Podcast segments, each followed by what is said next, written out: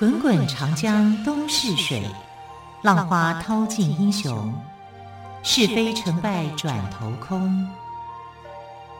古今多少事，都付笑谈中。陪你说历史，汪培制作主持。欢迎朋友们收听今天的《陪你说历史》节目，我是汪培。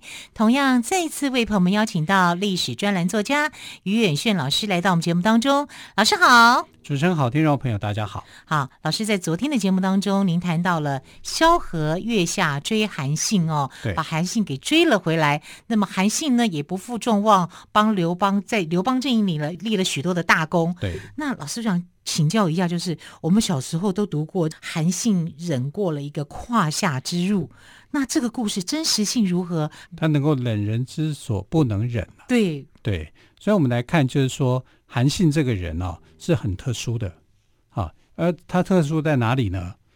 这是因为他本身他是贵族出身的，啊，所以他有那种贵族的傲气，他不想让自己哦，就随便被人家欺负。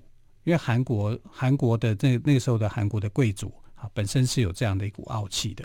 然后他那时候他也年轻，这个年轻孩子就年轻气盛的时候呢，其实说有时候你要能够忍住那口气太难了。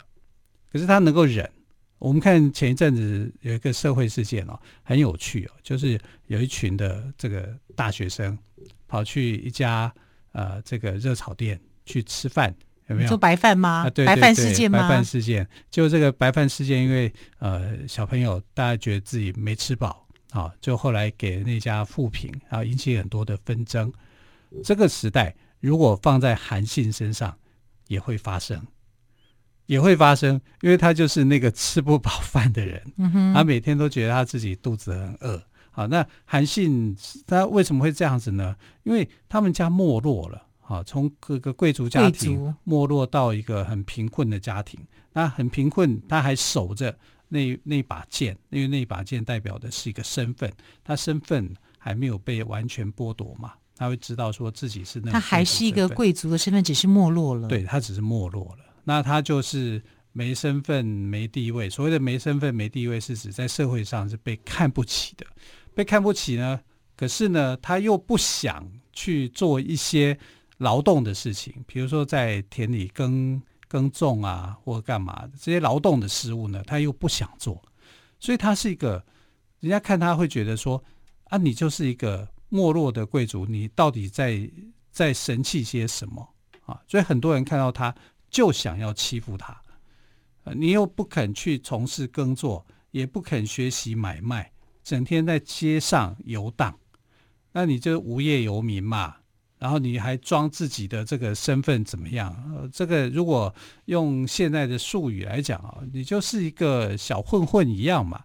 那你一个街头小混混，你混街头，那碰到了一些也混街头的人，他们看你也不顺眼啊。所以当韩信啊觉得他自己肚子饿的时候啊，他就常常要去呃去找人要饭吃啊，要吃饭呐、那他常常就去跑到这个南南昌亭长的家庭里面去吃饭啊，那个亭长对他还是蛮帮忙的啊。亭长我们知道就是在汉呃秦先秦时代的那个社会里面，有点像派出所的所长。刘邦也当过亭长啊，啊，刘邦叫做呃泗水亭长，所以他这个是南昌亭长啊，就觉得说，哎，你这个小家伙跑到我这边来要找饭吃啊，找饭吃呢，我就。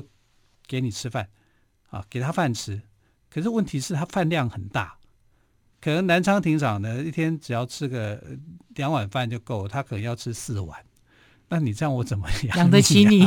对，也就是常常闹肚子饿啊，就是跟那群大学生一样，胃口好，对呀、啊，发育期，你以为来我这里是免费吃的，吃到饱啊，就就会这样，就会产生这种感觉。那南昌亭长的太太。就很不喜欢他。哦，我免费给你吃，你把它当成吃到饱，我哪受得了啊？嗯、啊，所以他就跑去跟她老公就讲，他说这样子了，我们就半夜起来做饭，半夜起来做饭哈，半夜做好饭以后，我们就把它吃完，两两等他来的时候就就没有了，吃完了，等他来就吃完了，你太晚来了，嗯、就这样，所以这个有他有一天就来到这个南昌亭长家里面，就发现说，哎，不是还有饭吗？对啊，怎么饭吃完了？没有了，你们在搞我吗？嗯哼，啊，他就很不开心，很不高兴，就走了。就是说，你可是人家没有义务要给你饭吃啊。对呀、啊，我我给你免费吃，你当做是要吃到饱。对啊，或者是你可以用一些劳力来换取也可以。对，对，所以年轻力壮的人嘛，又不是生病的人。就是这样子，所以他太太就是这样子想。对，南昌庭长的太太就这样想。你你可以去工作啊，啊，你来这里混饭吃，我一定要给你饭吃吗？对不对？啊，我老公让你免费吃，可没有说要让你吃到饱啊。啊，你吃到饱，我们都没有东西吃了，我们都饿肚子了。那干脆啊，就是半夜就起来做饭，等到这个天亮以后，我们已经吃饱了。你天亮以后再来，你没东西吃了，你活该啊！可能就是这样子。那。韩信也觉得说，这个南昌亭长的太太这个做法很过分，心里头就受创伤。通常都不会检讨自己，都检讨别人。对呀、啊，他说你们这一家人就在搞鬼嘛，让我没饭吃嘛。哎，那我想到，我他也要过日子，他也要过生活。对，对你又不是我的小孩，我为什么要让你吃饭？对不对？我没有给你饭吃，也很合理吧？对不对？好，所以他没有想到这一层，他只想到的就是。啊，心里头很不甘愿，很很不开心。那这种很不甘愿、很不开心怎么办？然后就肚子又饿啊，所以他就跑到河边去啊。因为跑到河边呢，因为他他有一个好朋友啊，叫钟离昧。钟离昧后来就是到项羽的阵营，变成了一个大将啊。所以他们常常会去河边去，真的没有东西吃的时候去钓鱼。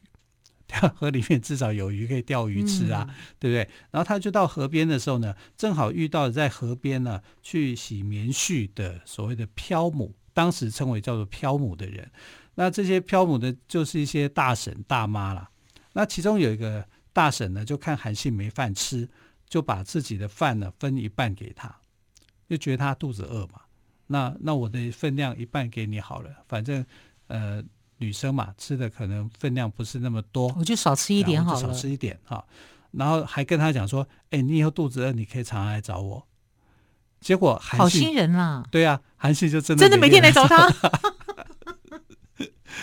少了亭长，少了亭长以外，哎，这个那个时候的韩信，他的父母都不在了吗？都不在哦，啊，所以他其实是很可怜，也很可怜了，非常可怜，对，就是又贫又穷啊。所以古人讲贫是什么？贫就是没有钱嘛。贫就是分分下面一个贝，对不对？贝就是钱。对，你都没有钱可以分啦，你当然是贫穷啊。那穷是什么意思？穷就是你这上面是一个穴，然后躬身在穴下，对不对？就是低声下气。所以这叫没有地位，没钱又没地位，没钱又没地位的人啊，你当然就是到哪里都嫌讨人嫌嘛。人家南昌亭长，其实说真的讲，我觉得南昌亭长对他是好的，嗯啊，所以才愿意给他饭吃。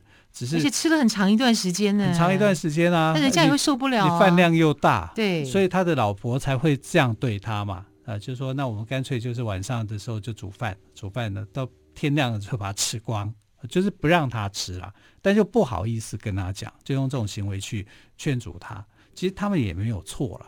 啊，那这个韩信大概也觉得脸就拉不下来嘛，拉不下来就跑去河边啊，平常去钓鱼的地方。也许那个时候他想要钓鱼，可是没有想到遇到了几个漂母啊，漂母当中的一个好心的漂母，就每天呢帮他准备饭啊，让他去吃啊。所以韩信就非常感谢他，就说有一天呢，我一定要报答他的恩情。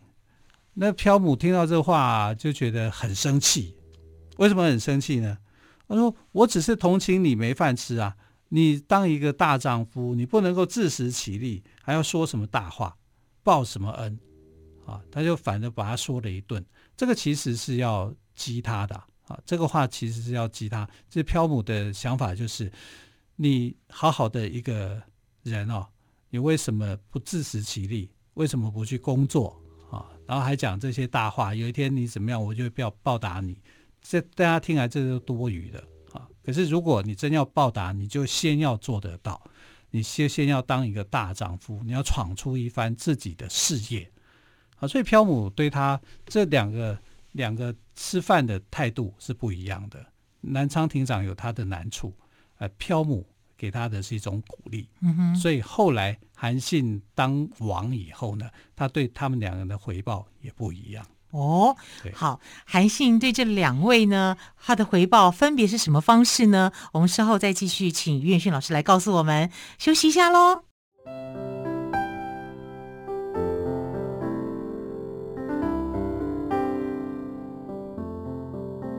听见台北的声音，拥有颗热情的心。我爱与梦想的电台，台北广播 FM 九三点一。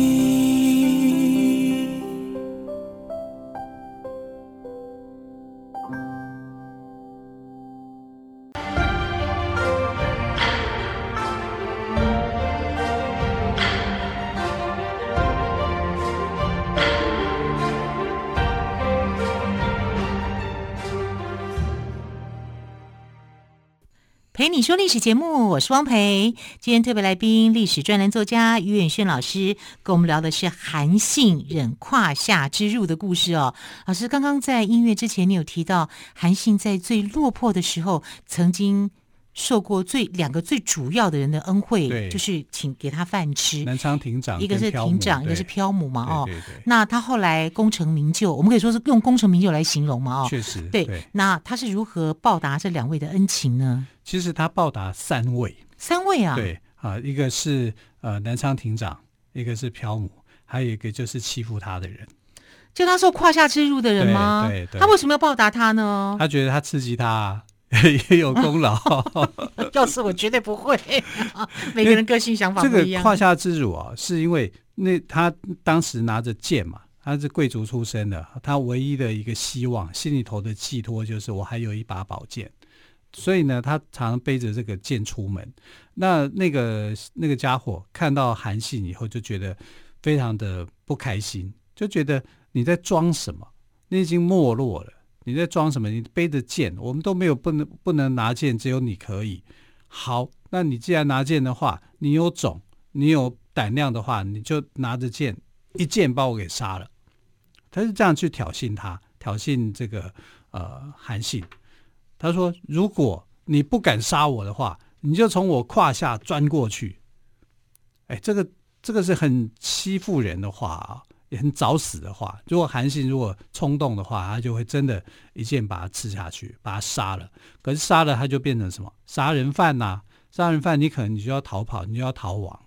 他衡量了，韩信是忍下来的。他一开始可能怒发冲冠呐、可能很生气。可是生气以后，他迅速的冷静下来以后，后来他做的决定是什么？决定从胯下钻过去。胯下钻过去以后啊，这个流氓啊！这个欺负他的人跟其他人看了以后就哈哈大笑，你不带种嘛？你不是一个没种的人嘛？就这样子啊，就呃嘲笑他一顿就离开。所以韩信就觉得我在淮阴这个地方，因为是他的故乡，我再也混不下去了啊！因为忍受胯下之辱，可是你虽然能够忍受，但你却没有办法在这里继续生存了。你必须要像漂母给他的建议，你要当一个大丈夫，你要做出一个贡献，所以他就在那个时代里面去投靠了项羽的阵营，投靠了刘邦的阵营。那在投靠刘邦阵营的时候呢，他曾经啊，就是因为犯了罪、犯了错，要被斩杀。那一次呢，有总共有十几个人要被处斩啊，可能在军队里面犯了错，这样前面十二个都被杀了。后面要杀到他的时候，他就很紧张，也很大声，大概就是想说，我可能剩下这个方法了。他就大声的抗议，就是说，现在是国家用人的时候，你为什么要杀掉一个壮士？就大声的抗议。哎，结果这个时候呢，就有一个这个刘邦的马车夫啊，叫做夏侯婴啊，就帮刘邦开车的啊。刘邦开车的人呢，他就觉得。哎，这个家伙讲的话很豪气，很有道理啊！就请这个刽子手手下留情，他就跟他见面，跟韩信见面。韩信见跟韩信见面以后，他发现说韩信这个人谈吐不一样啊，他有勇气，有胆量，所以就把他救下来。救下来以后，就引荐他给萧何认识。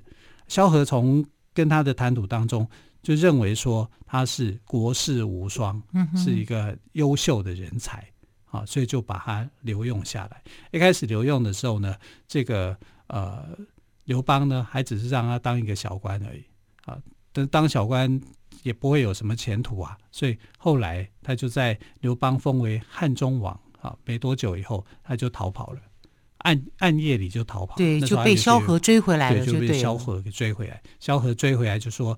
要重用他，所以才有登坛拜将这件事情。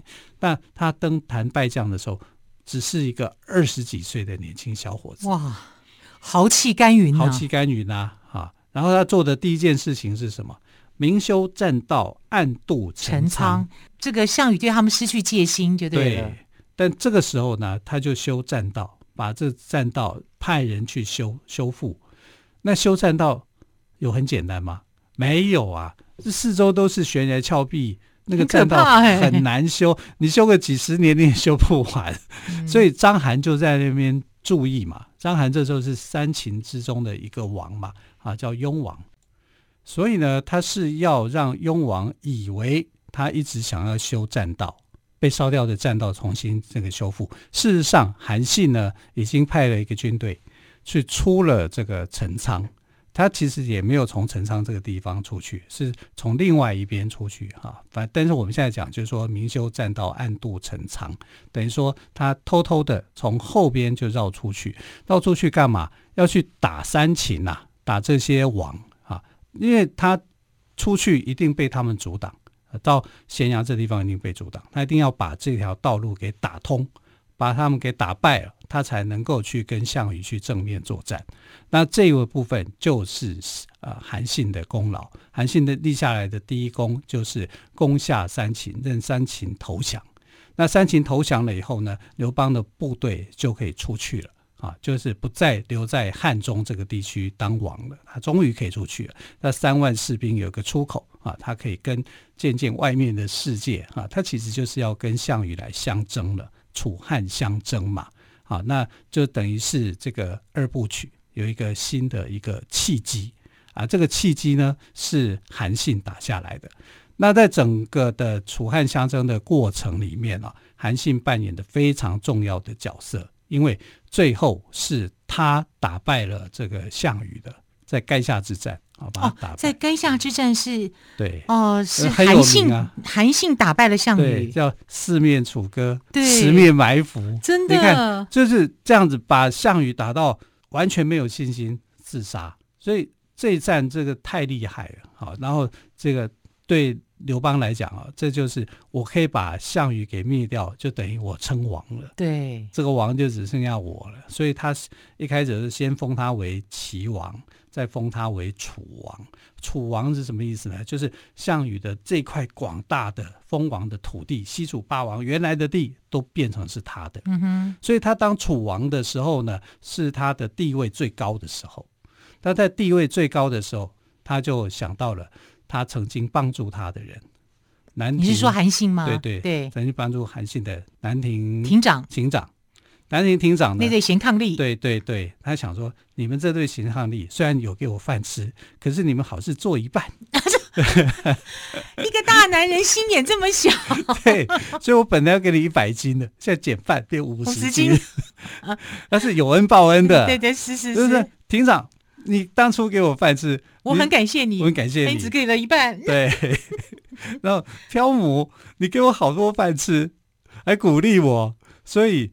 一顿饭就是一百斤啊、呃，所以他拿了千金。哇，飘母可能做梦都没想到哎。对啊，所以他变千金大小姐。哇，你知道千金大小姐是这就这样来的哦，原来如此。是感恩他给他，是是他就给他千金。感恩他当年给他饭吃，又鼓励他，对对对，让他没有沉沦下去，才有今天这样的成绩。不过最主要是要靠他自己了。是啊，可是他已经。当楚王，他有那个能力啊，力后来还当了淮阴侯啊，但淮阴侯就等于又降下来了。但不管怎么样啊，他就是对他的曾经帮助他有恩的人哈，他就给他这个相对的这种。哎，老师，你刚刚说当初叫他受胯下之辱的，他也给他好处啊？有，他本来就是想说，你当初让我爬下你的裤裆嘛。那照理讲，这个人他一开始的时候知道说韩信当王，韩信当王的时候很紧张、uh huh. 啊，完了完了，韩信要我的命，我 是我是不是没命啊？会不会被诛九族啊？嗯、就没想到呢，他就把他找来，就说你这臭小子，你当初让我钻你的裤裆，可是我也钻了，我因为钻你的裤裆，我才有这样的成就，嗯啊，所以呢，发愤图强，对，我也感谢你。你也是对我有功，你激励我，所以就让他去当一个小官。哎，有官做是很好的，是没错啊。可是我觉得他的思维跟我们真的不太一样。对，就你知道吗？那个当初欺负他的那个人哦，就哇，从此以后就发扬韩信精神，这韩信的始终者啊，他就变成跟韩信很好，一直在推广他的政绩啊。那当然，我要是他，我也我也对。然后他也把地方事务做得很好啊，因为你这就是感恩嘛。哎，我当初欺负你，你竟然感恩我啊！所以他三个主要感恩的对象，他都感恩了啊。南昌庭长那是最有趣的，啊，就你给我好事做一半呢，我就只给你一半。你的饭量这么大，立马帮帮忙。对啊，那漂母呢，真的就是非常感激他啊，所以就赠以千金，就是要用这种感谢的方式。呃，至于这个欺负他的人，也有这个奖赏。这个最令我意外了。对，所以你看韩信的思维想法跟，跟我们不一样，不一样的啊。所以可以看得到韩信这个人也有他可爱的这一面啊，他不只是呃带兵打仗很行，可是他也犯了错了啊。因为到后来的时候呢，他的兵权被收回去，因为刘邦也很怕他。呃，他是只要有兵在身的话，就是无敌。啊，所以他的下场最后也变得很可怜。嗯哼，好，如果当年韩信没有忍受胯下之辱这一口气，也不会有后来的成果哦。可见忍一时之气并不是软弱，而是为了再出发而做的努力。好，非常谢谢岳轩老师今天跟我们说韩信能忍胯下之辱的故事。老师，谢谢喽，谢谢。谢谢。更多的故事，欢迎朋友们明天继续收听。亲爱的朋友，我们就明天再会，拜拜。